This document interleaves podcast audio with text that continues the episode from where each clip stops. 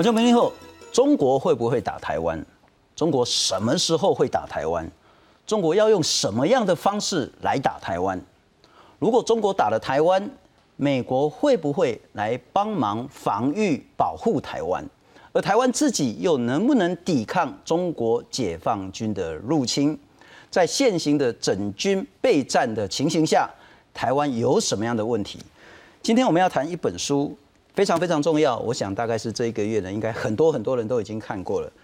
这个叫做“以小制大”的不对称战略，那全台湾人都应该了解的整体防卫构想。书名叫做《台湾的胜算》，作者是谁呢？前参谋总长，当过兵的都清楚，但没当过兵的不太清楚。总长的位置是多大了哈？以前在国防二法还没实施之前呢，他就是我们的军队。最重要、最有权力的那一个人，而国防二法实施之后呢，军政军令一元化，他就是国防部长最重要、最重要的幕僚长。换句话说，中华民国的国军应该长什么样子，有什么样的战力，他是最重要、最重要的擘画者。我们的欢迎是前参谋总长李启明总长，你好。啊，新总你好，各位观众好。我们其他就先不说了哈，中国会不会打台湾？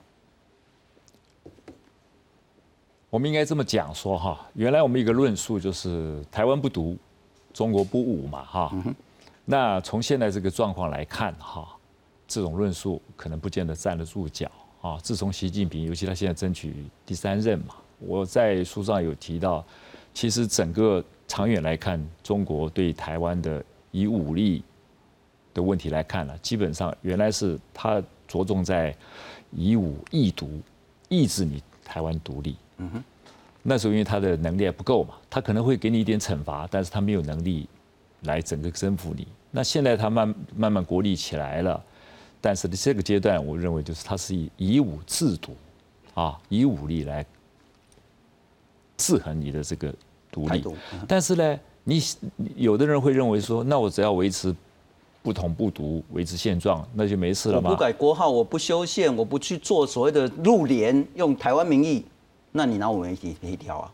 他怎么会拿你们一条来？他因为习近平上来的时候，现在整个民中国的民族情绪升高啊。嗯哼。他他有他的中国梦嘛那中国梦简单讲起来就是人民人民幸福嘛，国家富强嘛，民族复复兴嘛。那不否义啊，恭喜你啊，跟我无关啊。如你认为没有了台湾统一，他能够达到他的民族复兴吗？祖国的统一大业是中国梦最重要的那一块梦，没有错。那这个梦要做什么时候要实现？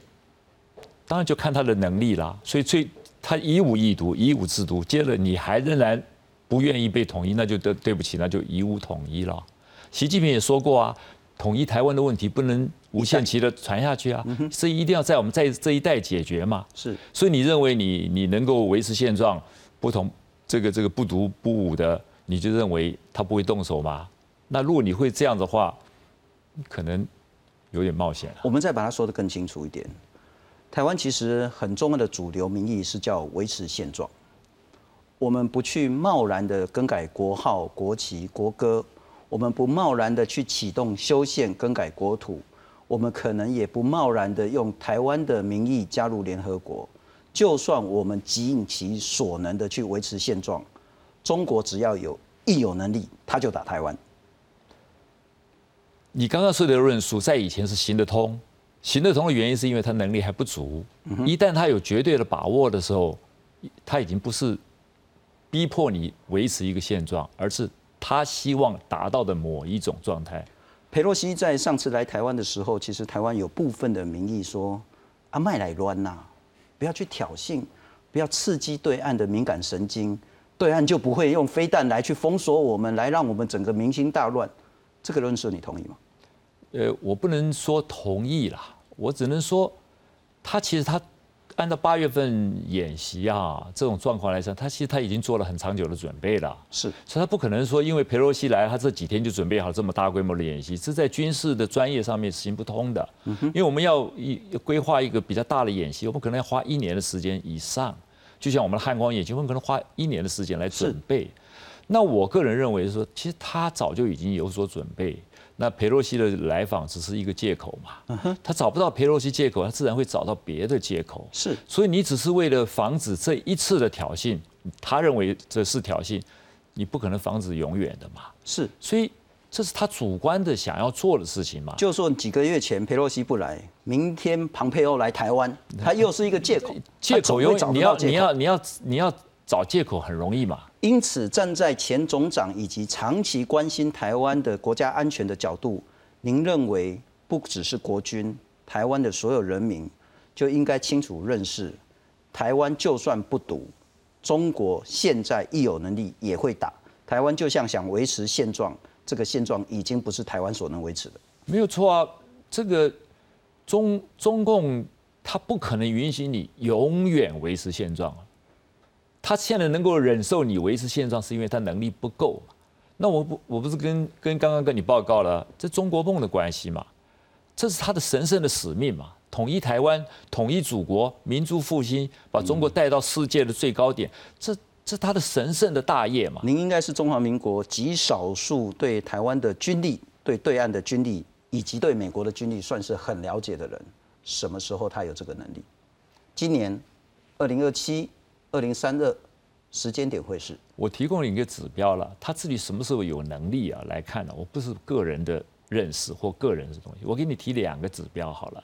第一个就去年三月，前印太司令、美国印太司令这戴维森上将嘛，在国会作证，他说二零二七年中国将具备这种全方位的侵犯能力。那我们要记住啊。他并不是在一个发表个人的感想、个人的认知或者一个研讨会上，他是在国会作证哦。国会作证上面是不能够说不实在的话。是，换句话说，以一一个现阶这么高阶在国会作证，他的每一个证词一定是他的整个参谋群帮他准备好的。当然，换句话说，他评估的结果其实就是印太司令部整个的情报体系、情报组织的一个分析的结果。所以你必须要尊重这个结果，你必须要。相信这个结果，因为他最起码是运用他大量的人力分析出来的结果，是，而不是凭你个人的好恶来来去推翻它，这是一个客观的事实。第二个就是大概就是上个礼拜吧，西中央情报局 CIA 的这个副首长告诉 CNN 说，习近平已经告诉解放军了，希望二零二七年你们要具备武力统一台湾的能力。对，你从这种。官方的情报的机构得出来的结果，我觉得这是我们必须要去相信的一个指标。不论它有没有、会不会，但是这是一个比较客观的指标。我们不能拿个人的呃偏好或者认知来推翻这个指指标啊。上礼拜我们也谈到二零二七这个数字了哈。那在军力上，当然就是说，习近平是在全面的发展他的军力，当然他也更改了一些相关的军种。可是，在政治上很重要。今年二零二二。十月十六号是二十大，也就是习近平启动他第三任的任期。二零二七就是他第三任任期结束。刚您也谈到所谓的习近平跟全中国的伟大复兴的中国梦这件事，他可能在第三任结束之前要有所交代。我们再来看看中国究竟会不会打台湾，这应该已经不是一个问题。那问题是说中国怎么打台湾要怎么守？我们来看看。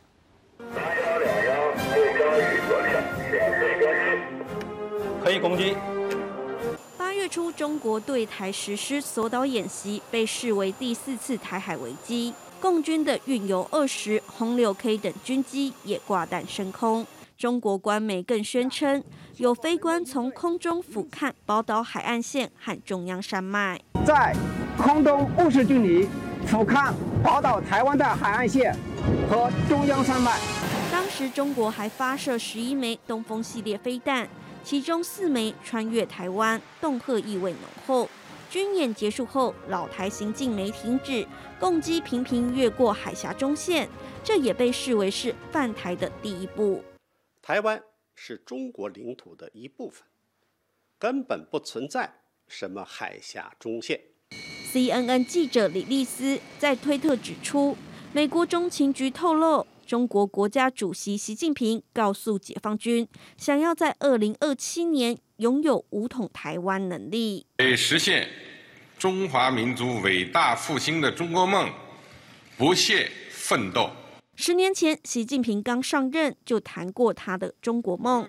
十年后，中国面临内忧外患的难题，外界预料习近平还是可以继续掌权。但如果想再做第四任，有台湾学者分析，习近平就要用对外强硬的方式来转移内部压力，而攻打台湾、实现中国梦，就是最有可能的目标。记者综合报道。总长，您刚也厘清了，一定打，而且不管你台湾要不要读，他都打。好了，我们来看看他现在在您书里面谈到说的泛台三部曲，第一步以武易独，这个已经过去了了哈，就是逐渐增温的军事压迫。我们现在海峡中线已经不见了，那两岸防止意外机制越来越脆弱，所以我们真的要慎防误判、擦枪走火。以武制毒是第二步，惩罚性的军事打击。那也许是局部性的，也许针对外岛或是特定的一些地区来打击。第三个呢，就叫以武统一，实质占领台湾。好，那接下来就是怎么打的这件事情。我应该这么说了，他不见得一定打，这是一个相对的问题。如果你能够接受呃这个和平统一的，我们待会四十分钟要谈的，如果台湾做了，那就不一定打了。如果你愿意接受和平统一的条件，他当然是和平统一的和平统一就是。和平统一嘛，他那就投降了，那有什么好打的呢？这当然这是这是看台湾的民意嘛。我们是民主国家，当然少数服从多数。当然，先决条件是你不接受和平统一的条件嘛。嗯哼。如果你接受同和平统一，他还是会说一国两制和平统一是他最优先的目标嘛。好，你兼具他和平统一的条件。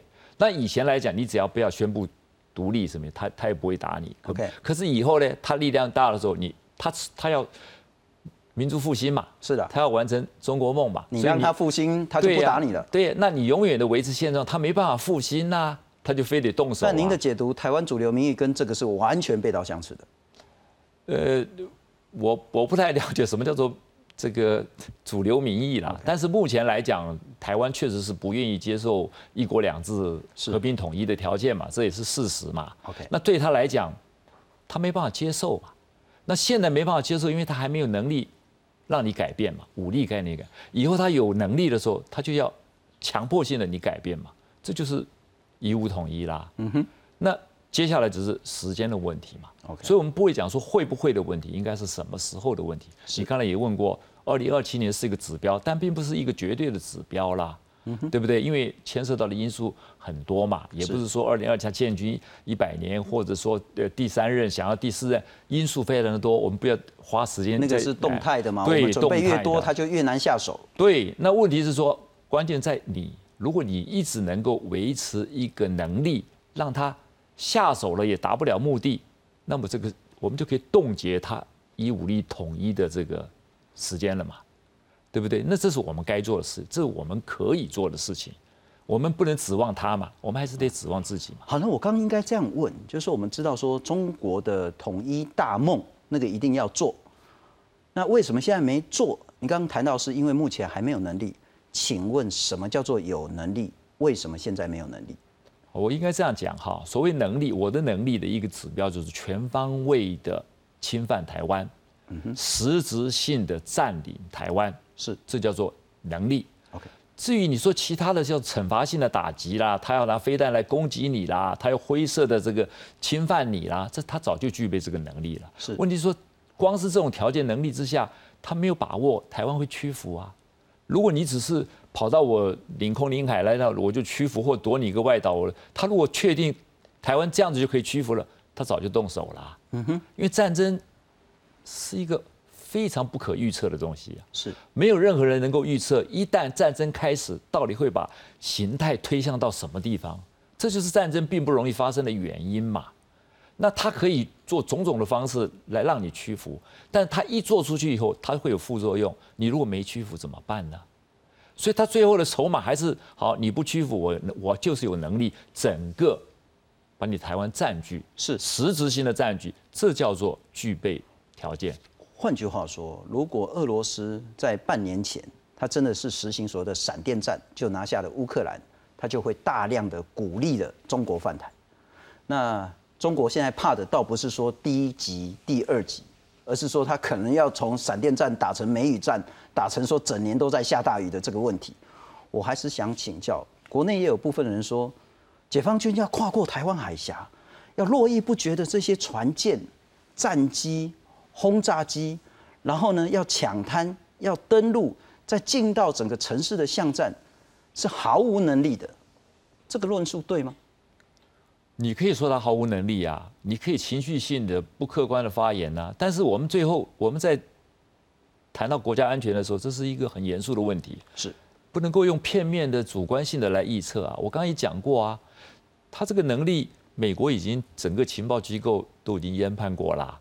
习近平也交代过，解放军的二零二七年是一个重要的指标啊。嗯哼，在我在在我的书上讲，台湾现在面临五五个挑战，一个是每天都有的灰色威胁，第二个它有一天可能会全面的侵犯你，第三个我们两岸的国防资源太不平均了，大小太差，第四个我们时间不多啊，第五个我们的危危机意识不足啊。你如果都是认为他天天认为说，哎，不可能了，台湾海峡呢，那你没有这个危机意识，对国家来说是危险的。另外，我们时间不多，我们再不好好准备，你认为他永远不会具备这个能力吗？嗯哼。所以我们不能不能把这个国家安全依赖在某种相信他不会具备这个能力的这种主观臆测上。我们待会会谈到很多军力，跟您谈到整个台湾的胜算的战略改变。但您在这书里面也谈到一个台湾其实有两个非常危险的论述，一个叫和平主张、和平主义，不会打啦，你就乖乖的，人家就不会打你的嘛，哈啊，就算打了也没关系嘛，两岸就统一了这种比较说的温和怀柔，或者是绥靖，或者是投降主义。另外一种可能是比较勇武的了哈，我还要来 get 跨麦呀。为什么这两个论述都对台湾非常非常危险？我们先讲和平主义好了，或者另外你讲说和平主义说不要打，也不要投资国防嘛，好好讲嘛，对不对？那那你你这个没有什么意义嘛，要是好了，那你不就是摊开来把你所有的弱点，就说你如果动手，你就可以得逞嘛？是你是不是在鼓励他？是好，另外一个就是你天天挑衅他，天天用这种言语，用不需要的方法来挑衅他，你自己又准备不足。那你在你自己准备不足的情况之下，你这样挑衅他，你不是在怂恿他，逼着他来动手？因为你会挑起他的民族情绪啊，你会挑起他的内部的凝聚力啊，那你等于等于怂恿他动手嘛？这两种方法，其这两种论调，其实对台湾的安全来讲，在我来看都是危险。威胁很大的。所以我在书上我讲说，台湾什么样的态度最好呢？就像老罗斯福，美国老罗斯福总统讲的，你手上要拿着大棒子，但是呢，轻声细语。是你第一种人，你手上不不想拿大棒子；第二个人，你不愿；第二种人，你不愿意轻没棒子声细语。对，那你现在台湾刚好相反，你手上没棒子，你又你又讲话很呛，那你不是找自己麻烦？那这部分我可能要挑战一下总长了哈，就是你在书里面也谈到说，其实不管是政治人物、政府领导人，乃至于民众，应该要把中国共产党或是叫解放军跟中国人民所切开来，我们应该跟中国人民有更多的相互理解。那您也举了一个例子，像日本送中国口罩的时候，我一下忘记那两句成语怎么讲，哎就是说虽然我们在很遥远的不同国家，但我们所所吹的风、看的太阳是一样的。我真的忘记那个在怎么讲。但我想问的是，第一个，中国不是一般的民主国家，人民的意志，它无法去影响丝毫改变领导人的决策。俄罗斯还有所谓的反对派，还有所谓的反对党，但普京想干就干了。习近平想做任何事情，解放军想做任何事情，他是完全不会顾及到所谓的中国人民的想法的。因此，跟中国人民交好，真的有实际上的意义吗？这是一个。第二个，跟中国人民交好，是否反而会模糊了台湾的敌我意识？我的论述哈，你认为说中国共产党绝对不会管他的民意，我不认为。假设现在大概中国共产党党员大概九千万嘛，换句话说，另外十三点一亿就是一般的平民嘛。是，如果一般的平民认为台湾的人民都是非常的善良，喜欢和平啊，也不愿意挑起事端，那么他如果认为说这些善良的人，我们不应该用武力、用这种暴力的方式对待他，你认为说中国共产党的领导阶层完全不在意吗？他如果没有民众民众的支持，他如何维持一党专政？嗯哼。所以你认为说中国的十三点一亿的一般人民对中国共产党完全没有影响力？我并不会这样认为啊。但是他可以操控这个影响力，嗯哼，他可以调节这种民族的情绪，让十三亿人在感觉上是支持他的。是。那如果说你跟着去跟他作对、呛虾、对抗，那么你就是在帮他来挑动他中整个中国人民对你台湾的反感、憎恶，那你就在协助他找理由来侵犯台湾。如果你跟他人民交好，他人民说。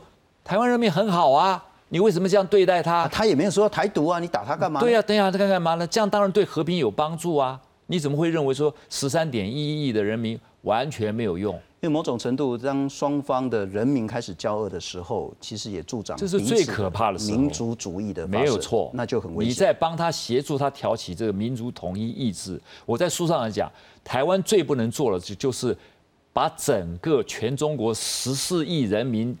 形成一个集体的意志，要武力统一台湾的集体意志，是千万不能有这种想法。是是是，我请导播让我看一下第八章 C G，然后在上礼拜我们也谈到，美国现在参议院已经通过了，那众议院应该还没通过，那我想应该也差不多八九不离十，然后拜登应该也会签了，这个叫做台湾政策法，四年四十五亿美金，第五年再加码二十亿美金，总计就是六十五亿，那就是五年两千亿新台币。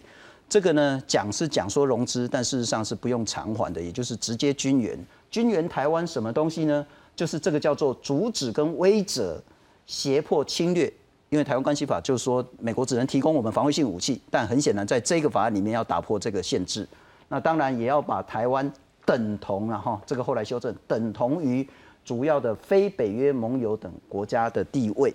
那我想问总长的一件事情，刚我们也厘清了很多很多事情，包括两岸之间的关系，包括所谓的中国梦这件事，一旦发生战事，台湾现在内部还是有很多的以美论啊，或者是说美国也许会来，但是他不会为台湾牺牲任何一个纸币，美国也许会来，但他可能不会那么快的就来，美国也许会来，但他可能是用另外一种形式装备啦，一些资源到位，但他不会直接参战。我们再来看看。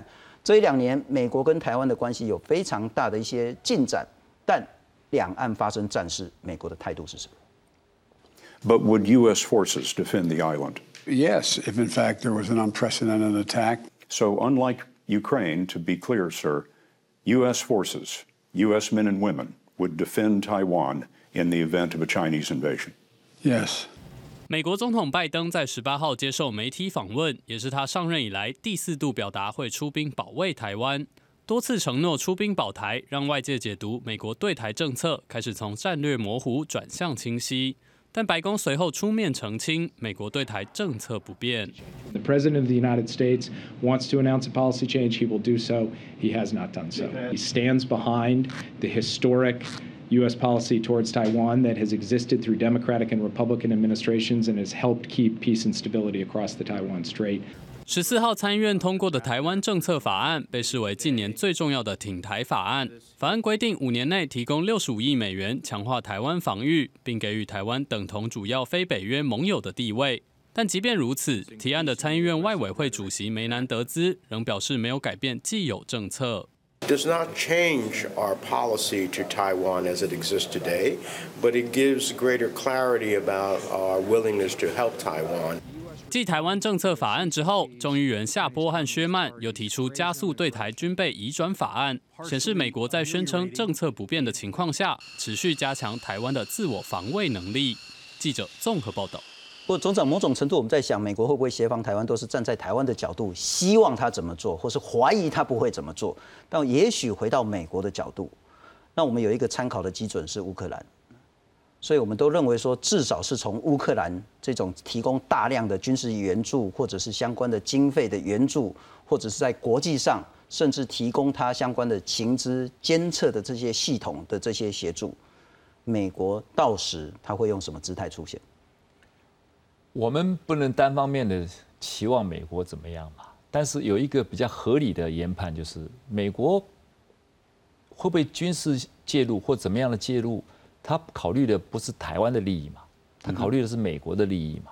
你只要去想什么事情，他怎么样做最符合他的利益，那么这种他的这种做法的可能性就最高嘛。美国从来不会没有认为说，因为我跟台湾是好朋友啊，或者怎么样怎么样，他要来协助嘛，因为他有他整个的全球战略，他有他的国家的利益嘛。那各种可能，从全面性的军事介入到只是情报后勤，或者装备武器，或者只是经济政治上面制裁，都有可能。我我觉得我们不需要花太多时间去想象这些事情。美国的介入是一回事，台湾真正能够依赖的还是得自己啊。就像你刚刚讲过，我们不能依赖敌人的善意啊，是，但是我们也不能完全依赖朋友的友情啊。了解，你到到头来，你还是得依赖自己啊。某种程度，我们那么在意或是那么期待美方的介入，也许是反映我们自己内心上有一点点恐惧，是老公打来我们撑不住。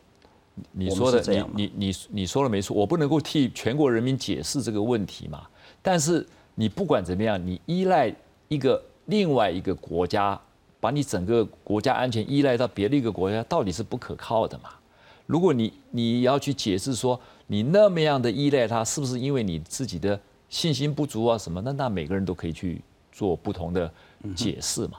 但是，我写这本书就告告诉你，任何人来帮助都很好，但是真正最值得依赖，还是你要建立一个自己一个强健的自我防御能力。就算他不来，就算他不来，你还是能够防卫自己，可以撑下去。对，这是我写这本书的目的嘛。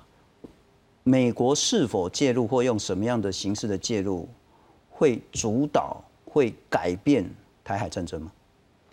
美国一直在主导，一直在改变台海方面的稳定嘛。过去我讲说，为什么过去七十年来可以和平的稳定？第一个，他的中国的能力嘛；第二个，我们的能力嘛；第三个，台湾海峡的这个天堑障碍；第四个就是美国的贺主能力嘛。那现在你可以看到，中国越来越强大，美国的核主能力越来越弱了。弱到一个地方地点的时候，它就没有核主能力了。是，那同样这这个时间就是非常关键的时间嘛。那还是要回过头来，那如果说美国的核主能力一直在降低，如果我们一直不变，那我们对中国的核主能力不变，那我们就危险了。所以我们要赶快增加我们自己本身的核主能力。是，怎么增加呢？我们也没核子弹。我们也没结没有办法结盟，我们只有靠我们自己的防守实力，让他知道你如果来动手动我，你会损失惨重，而且你达不到目标。是，而且你要让他相信，你要你要建立这个可信度，这是我写这本书的目的。我写这本书的目的，最主要是要为了避免战争但是如果说你想要避免战争，你不了解如何贺阻战争，你不晓得如何赢得战争，你如何避免战争？很多人老是解释，把我这个书解释成要去打仗。我最最终的目的是要避免战争，避免战争最能够依赖就是你自己具有贺阻能力，让他不敢动你，你才能够避免开这个战争嘛。是，但是如果说你只说我要贺主，那你的可信度在哪里呢？你一定要提出一套你可以赢得战争的方法嘛，一个方法论你得有嘛。是，接着你才能建立这个贺主能力，然后接着你才能相信他动手可能讨不了便宜，这样才能够避免战争呢。是我最主要的目的是在这，不是教你如何打仗。但是如果你连自己能够如何成功防卫自己都提不出一个具体方法，你如何能够吓阻别人？如何能够避免战争呢？您这本书谈到一个很重要的概念，就是三 C 了哈。第一个是能力，第二个是沟通，那第三个可能是相关的可信度。可信度就是你跟他沟通，他要相信你，对，真的会好。那为什么说说你要去跟他沟通呢？我请教一下，我们先来谈谈贺主这件事情。好，在六月十二号的时候，我们的立法院长游锡坤说，中华民国的云峰飞弹已经量产了。云峰飞弹的射程是两千公里，我们直接打北京。我们也谈到雄升飞弹，就是我们的雄风二型的巡弋飞弹改良过之后的了哈。我们至少可以打到福建、广东以上。您是非常尊敬的潜舰的将领出身，潜舰至少在这十年来，我们也视为是非常重要、不对称的贺主的武器。但您认为这完全都不可行？为什么？你认为你有几颗？其实这个长城的飞弹嘛，就是一个火箭带着一个一个一个弹药飞得比较远嘛。你认为说你可以打到天安门，打到中南海，有几颗飞弹可以打到，你就能够吓阻他，让他害怕，不敢来对你统一吗？我至少宣示军威啊。你你宣示军威有什么用呢？你宣示军威有什么用呢？他难道不会去算计说，就算你有这个能力，然后你把我房子打烂几个，就算我中南海天安门被你打烂了，又怎么样呢？嗯哼，你能够吓阻他？你这个弹头不是核子弹头，哎，杀伤力没有那么强，哎。你可以看到俄乌战争，你看看到处那种人民的公寓被打个大洞而已嘛。是，那飞弹就是如此而已。你真你真的认为它的这种嘛破坏力量足以大到说，因为你有几颗可以啦，你有几万颗大概可以啦，你有吗？那你为了那几万颗，你要付多少代价？啊，对呀，那你你还要不要做别的事？这就是机会成本的问题啊。因此，我们先扬弃的那种所谓的威吓式的，就是我们反反守为攻的。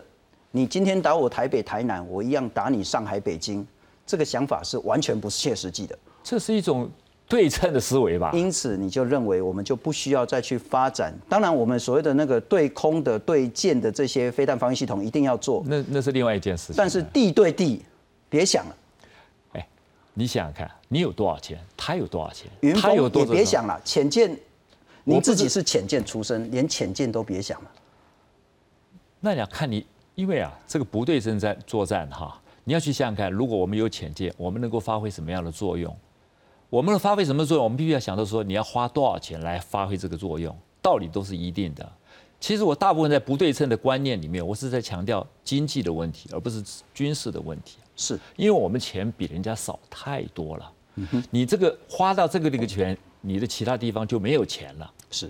那你整个的是资源配置的问题，是优先次序的问题，是机会成本的问题，是成本概念的问题。是你要懂得很聪明的花钱呐，因为你没有那么多钱嘛。你要记住，你要去做这种很贵的东西，你就没有钱去建立那种近中层的这种不对称的能力嘛。如果你的资源无限，你钱很多，我当然。两边都要嘛，但是我们现在很痛苦的原因就是你必须要做选择，因为你钱不够。讲到钱，这就很重要。我们来看看了哈，两边真的不能比了。呃，二零二二年就是今年的军费，中国呢是一兆四百四千多亿的人民币，所以折合台币大概是六兆多，占他们全中国的 GDP 一点三趴。那台湾当然 GDP 比他们规模小很多嘛哈，但我们的常态预算呢，大概就是一百亿美金出头。三千七百二十六亿新台币，占我们 GDP 的两趴多。不过明年呢，我们的国防预算其实是有明显成长，我们成长十二点九趴，常态预算是四千多亿。就算这样，因为明年导共的军费还不是很清楚了哈。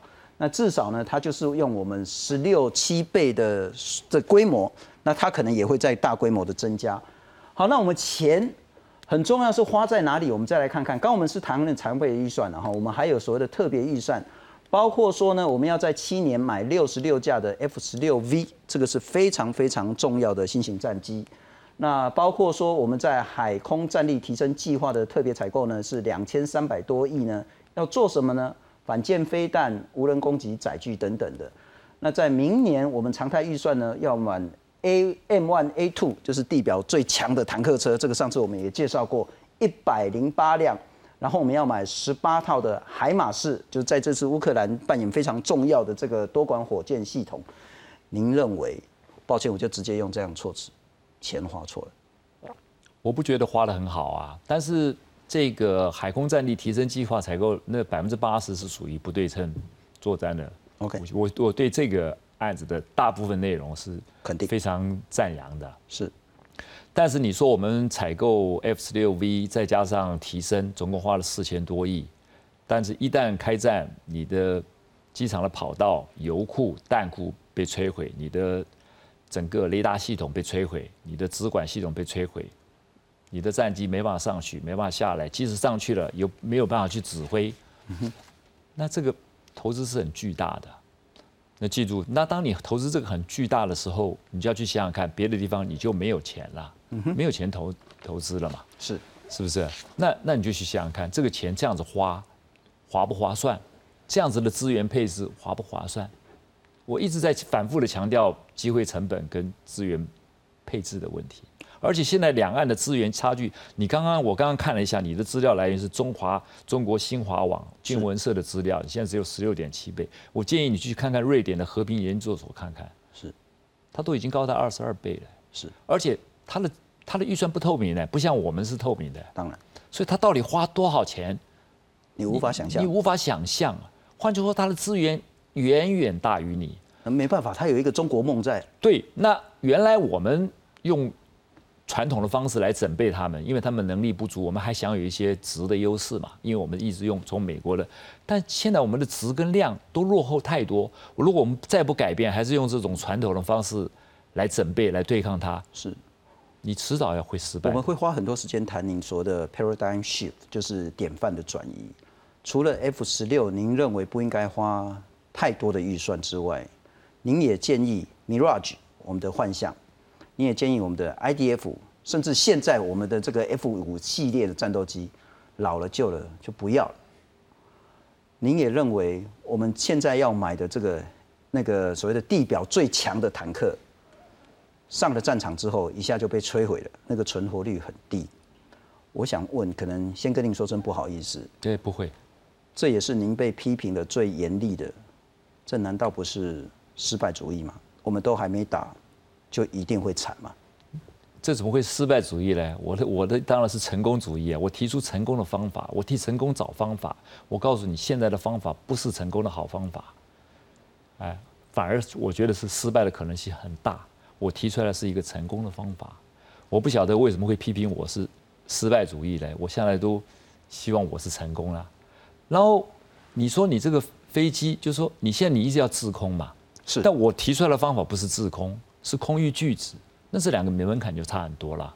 你投资那么多钱，如果说你能够投多投资一不同距离的近中程的防空系统，机动性防空系统，存活率很高的防空系统，我没有办法自空，但是你也休想来自空得了。就像现在俄乌战争一样嘛，嗯哼，对不对？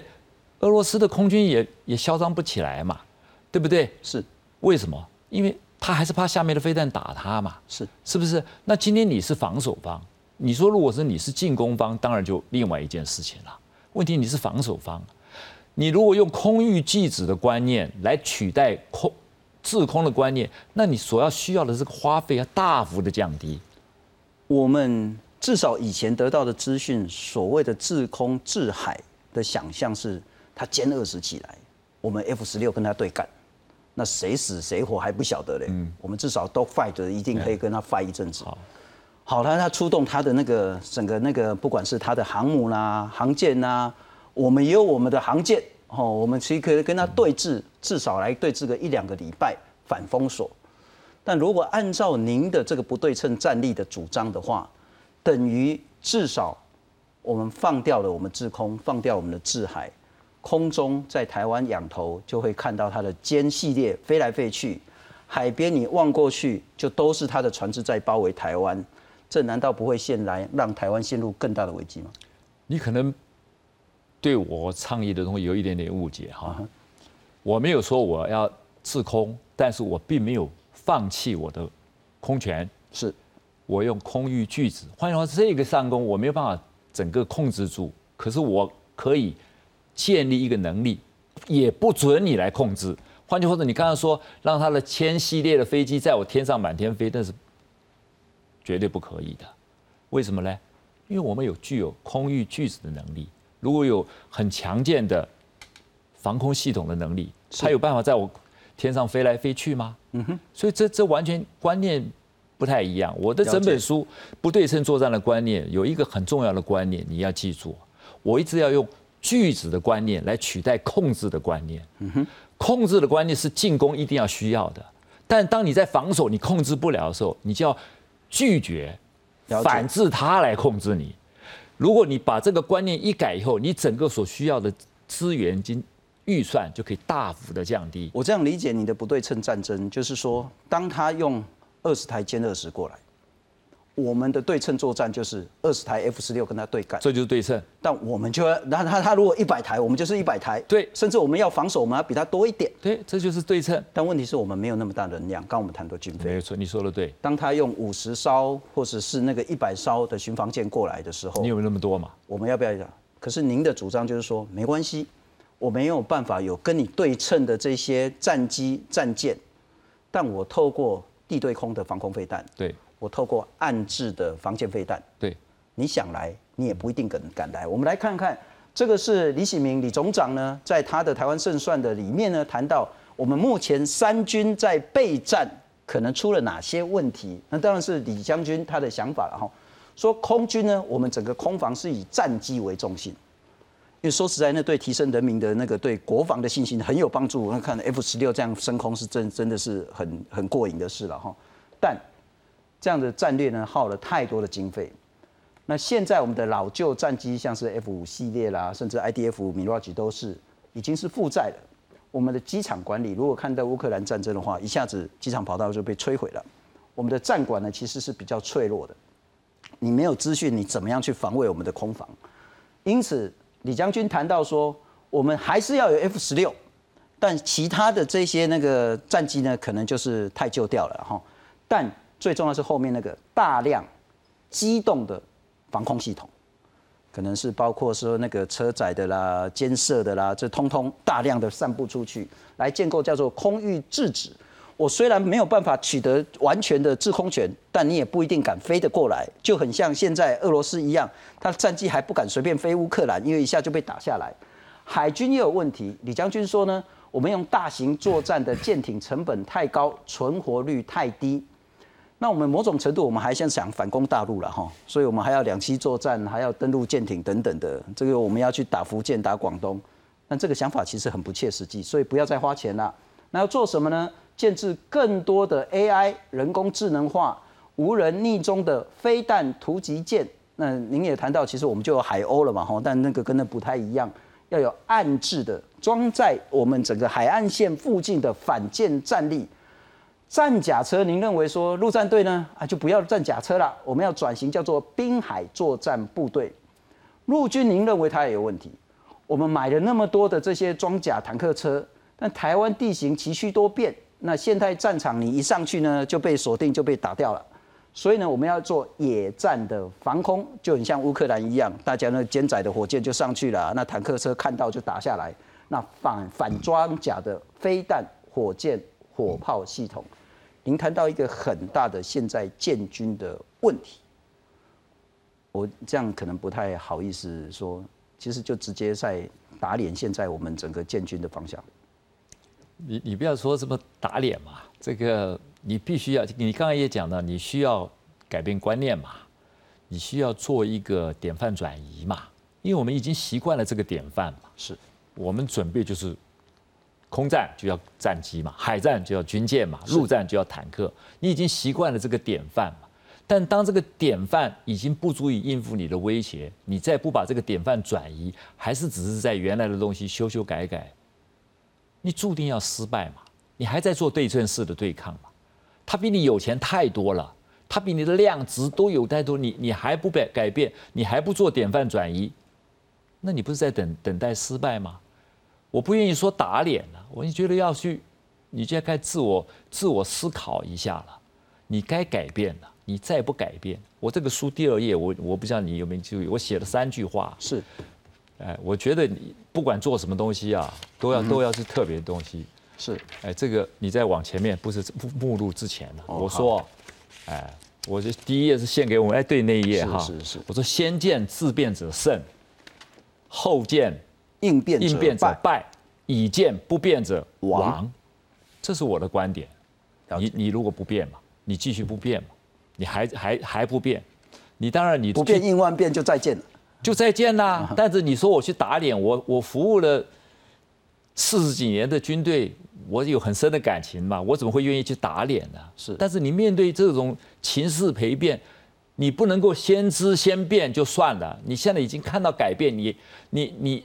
你再改变已经都来不及了，你不愿意变，你想想看会是什么样的结果？两个问题请教总长，一个问题是您当然也看到，呃，很多军事专家或是关心军事国防的人对您这本书有非常多的讨论，其中有一个是说呢，以乌克兰为例，在初期俄乌战争的时候，不对称战力真的让乌克兰呢可以撑到现在，可是当乌克兰现在在开始反攻的时候，他就需要装甲。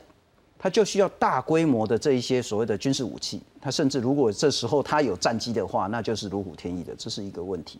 第二个问题，如果说我们真的按照您的规划去做典范转移的话，我们在两套系统的转移过程当中，我们会不会在这中间让国家更为脆弱？好，你谈到乌克兰战争，你现在防守是很有用，对不对？是。你现在反攻没有用，这我承认呐。但问题是你现在你打的战是一个防守战还是攻击战？你现在是不让他占领你，嗯哼，是没有错啊。他你不让他占领你，你认为你你用装甲坦克有用呢，还是这种反装甲的这种不对称武器比较有用啊？对不对？你你去想想看，你的角色是什么？是，你的角色是防守哎，你的角色不是反攻大陆哎。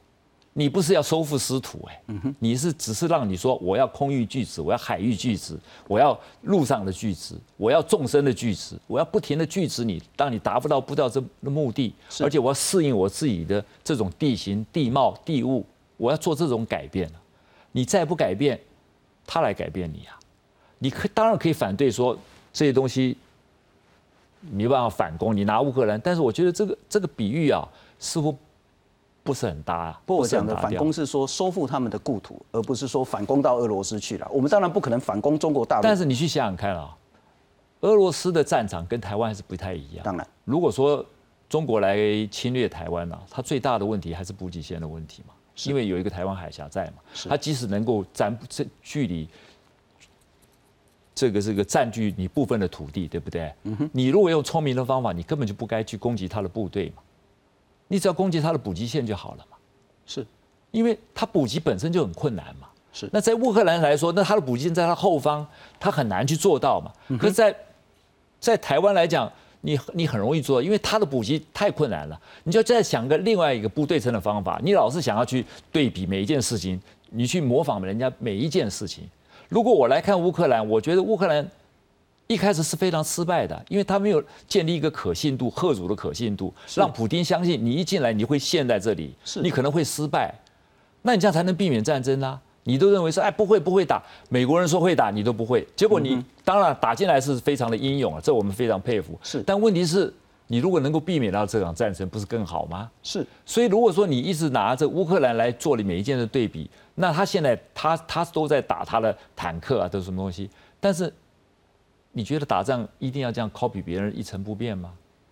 你在台湾是另外一个另外一个另外一个 case。最好的备战就是不要有战争。对啊，那当然啦。我写这本书是为了避免战争嘛。结果很多人就书不知道他说你在搞焦土政策，对，说我在搞焦土战，我也不知道他的理解是。但我是可以告诉你，我可能文笔不太好啦，但是我的我的。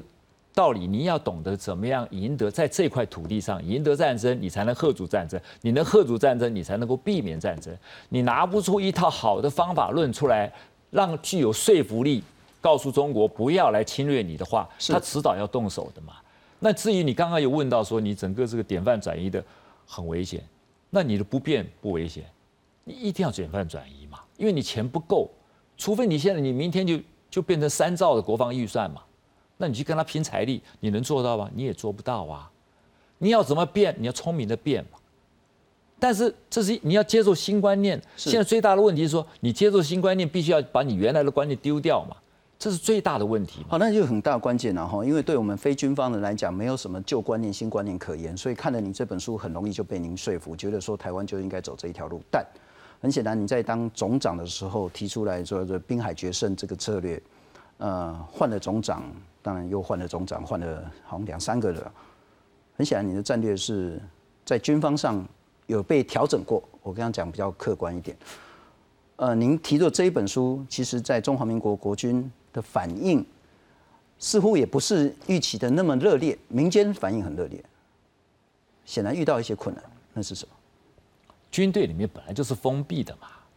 我没有当总长之前，我也没有提出这一套方法。事实上，这套方法，你看我的序里面已经孕育了十几年了。当当当这个二零零八年政府决定裁军，为了转募兵制，我就开始孕育这个想法了。但是我也没提出来啊。军队本来就是一个很封闭的嘛，你阶级不够高，你不也不要不要采取那个。但是呢，参谋总长也没那么大，他可以决定这些事情嘛，也是也没那么容易。你总长够大的啦，真的啦。你但你有整个一个。政治跟军事的一个国安团队，他在决定国家的安全大政，不是看参谋总长个人嘛？那你说现在民间反应很多，军队没有你来我的资讯，我自己的私底下，军队年轻一辈反应非常的激烈啊，是他们对这本书非常有兴趣啊，是，但是他们能不能表达呢？他穿军服他不适合表达嘛？了解。我今天如果穿了。制服还在这边，我会来跟你接受这样子来大方跟你来讨论吗？是军队有他自己的组织，所以某种程度，您的这个主张最重要，台湾的战略是要透过台湾民间有更大的觉醒跟意识，然后让我们的国军很快的做一些改变。不过我们来看看一个最重要的了哈，这个就牵涉到我们一直在谈、一直在谈全民国防这件事情。李启明将军总长呢，他谈到说，台湾应该要成立一个叫做国土防卫部队。啊，我们不是有后备军人了吗？他说不对，后备军人这个套呢，其实是玩不下去的，应该要有一个国土防卫部队，这个是自愿的，青壮年至少要数万人，然后几千人真的不能看，数万人起跳，然后呢，平时我们就要给他训练，然后要有一个所谓的组织指挥系统出来，那也许两一年两次或是一季一次呢，在社区里面就地训练，主要是建立全民自阻止拒止的能力。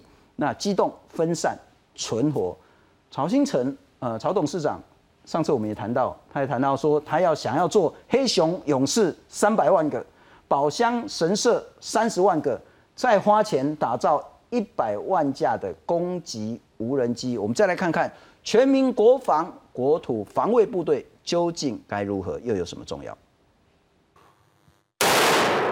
乌俄战争爆发后，民间自发性参战，油漆公司改为制作防弹背心，仓库成为后勤中心，乌克兰全民皆兵，成为前线士兵最坚强的后盾。镜头转回台湾，面对中国频频文攻武吓，民间也开始动起来。我绝不会活着看到中共，呃，把台湾变成另外一个香港。前联电董事长曹新成先前宣布要捐三十亿强化台湾国防，其中六亿资助黑熊学院，在三年内培训三百万名黑熊勇士，另外也将花费四亿训练超过三十万名民间神射手。当时陪他开记者会的就是黑熊学院创办人沈博阳。黑熊学院在去年成立，目的是希望在中国威胁下建立全民防卫意识，教导民众在战争爆发时如何照顾伤患。辨识敌人等知识，最重要的事情就是，譬如说，你应该，比方你要往山区跑逃跑，你要往哪里走？你今天如果要去识别共军，你今天要具备什么样的记忆能力？然后你今天如果要准备逃难的物资，你要准备到什么样的程度？你今天要去救别人，你要是怎么去跟医护沟通？你要怎么去在最短的时间之内能够把别人抬起来，然后能够做止血的动作？今年四月，网络媒体卧草也推出民防手册。公民行动指南告诉民众，爆发战争时可以如何求生，像是空袭时会遇到停水停电，因此平时最好准备净水锭等用品。你可能会带一个净水器，甚至净水锭，呃，把这个污水就是变成可以使用的水。然后也考虑到，如果战争或大规模灾害持续，那没有电怎么办？手摇的收音机，哦。或者是可携带的那种小太阳板。两年前，前参谋总长李喜明和壮阔台湾创办人吴怡农共同提出国土防卫部队的构想，号召数百万公民加入，平时参与救灾，战时保卫城镇、打游击战，由国土防卫指挥部领导，发挥全民抵抗的功能，才能真正实践全民国防的概念。记者综合报道。总长，为什么国土防卫部队这么的重要？为什么做不出来？你去看呢？我们的国土防卫部队，我在书上写，就是深层的贺主冒号国土防卫部队。国土防卫部队这种自愿式的国土防卫部队最主要的功能啊，是展示你自己防卫自己家园的决心呐。你不管是这种后后备部队，你说你已经有，现在我们先不管它 run 了起来，run 不起来了哈。我书上也有也有提很多的现实的问题，毕竟它都是被被你压来的嘛，你征召来的嘛。但你这种自愿式的就不一样，是因为台湾我们必须要坦然面对，台湾是一个比较分裂的社会嘛。是那。我们怎么样能够在分裂的情况之下，还能够展示我们的贺主能力呢？就是国土防卫部队嘛。我可以告诉你，你可以假设你把我的空军、海军都摧毁了，你成功登陆了，你除了面对正正规军的抵抗以外，你还要面对无数在每个乡镇的这种具备这种小型不对称武力的这些国土防卫部队，你面对的敌人还很多，你这样可以最大程度的复杂化他的作。作战准备，他的战争计划是这样子，你才能够吓阻他不要去动。